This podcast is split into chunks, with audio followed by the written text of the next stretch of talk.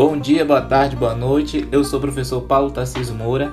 Sejam bem-vindos a mais um episódio do Mesa Redonda. O tema de hoje é Ano Letivo de 2021. E agora, professor? Qual a estratégia e as possibilidades?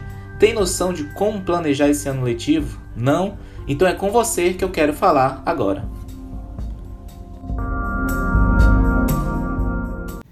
Em 2020, a música O Dia em que a Terra Parou, cantada por Raul Seixas, fez muito sentido. O dia em que a Terra parou. 2020 foi o ano que a Terra parou aqui para nossa geração devido à pandemia da Covid-19.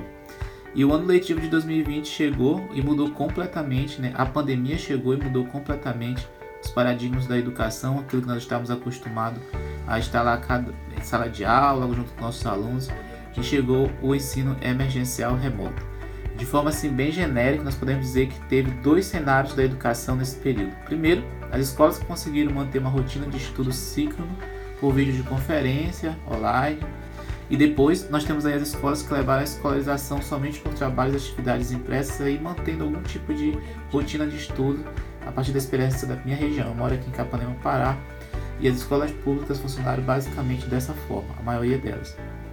Isso por conta da infraestrutura, porque ainda há é, muitos alunos sem internet, sem celular, é, ou algum meio que pudesse dinamizar essas aulas. Por exemplo, eu tive a oportunidade de acompanhar o trabalho de duas escolas no interior, aqui próximo, né, numa zona rural aqui do município de Santa Luzia do Pará, que é próximo à minha cidade.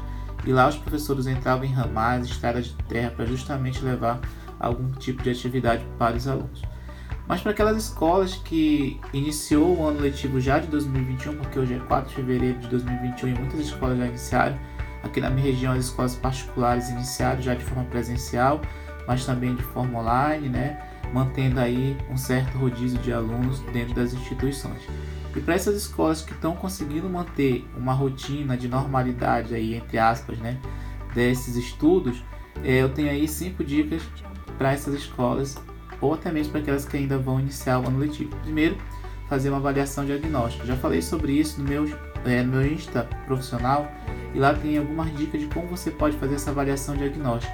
E eu não estou falando de prova, mas sim de avaliar o aluno e observar durante esses primeiros momentos de aula do ano de 2021, de como está a aprendizagem, a parte de cognição, todas essas observações específicas que nós temos dentro de uma avaliação diagnóstica. Depois, não dá mais para ficar de forma emergencial. 2020 a gente viu aí de forma emergencial e as escolas, sobretudo as escolas particulares, já tem que ter um plano estratégico para 2021 e tem que ter um plano B muito bem definido. Como falei para vocês, algumas escolas particulares aqui da minha região já voltaram de forma presencial e tem que ter um plano B bem definido. O que, é que eu chamo de plano B?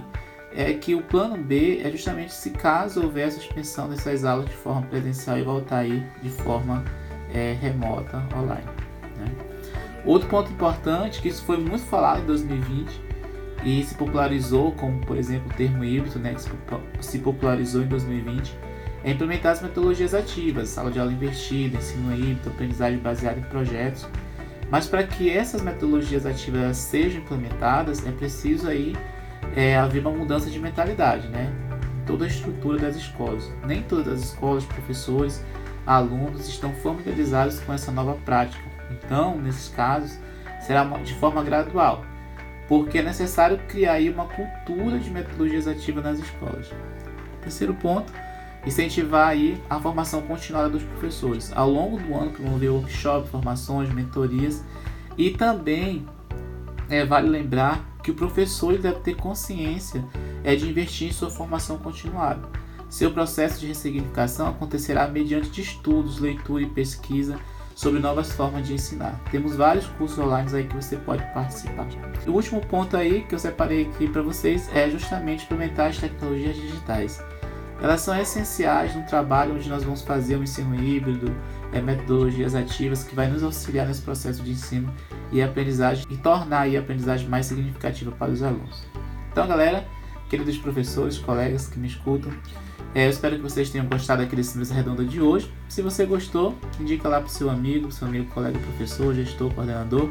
E até o próximo mesa redonda.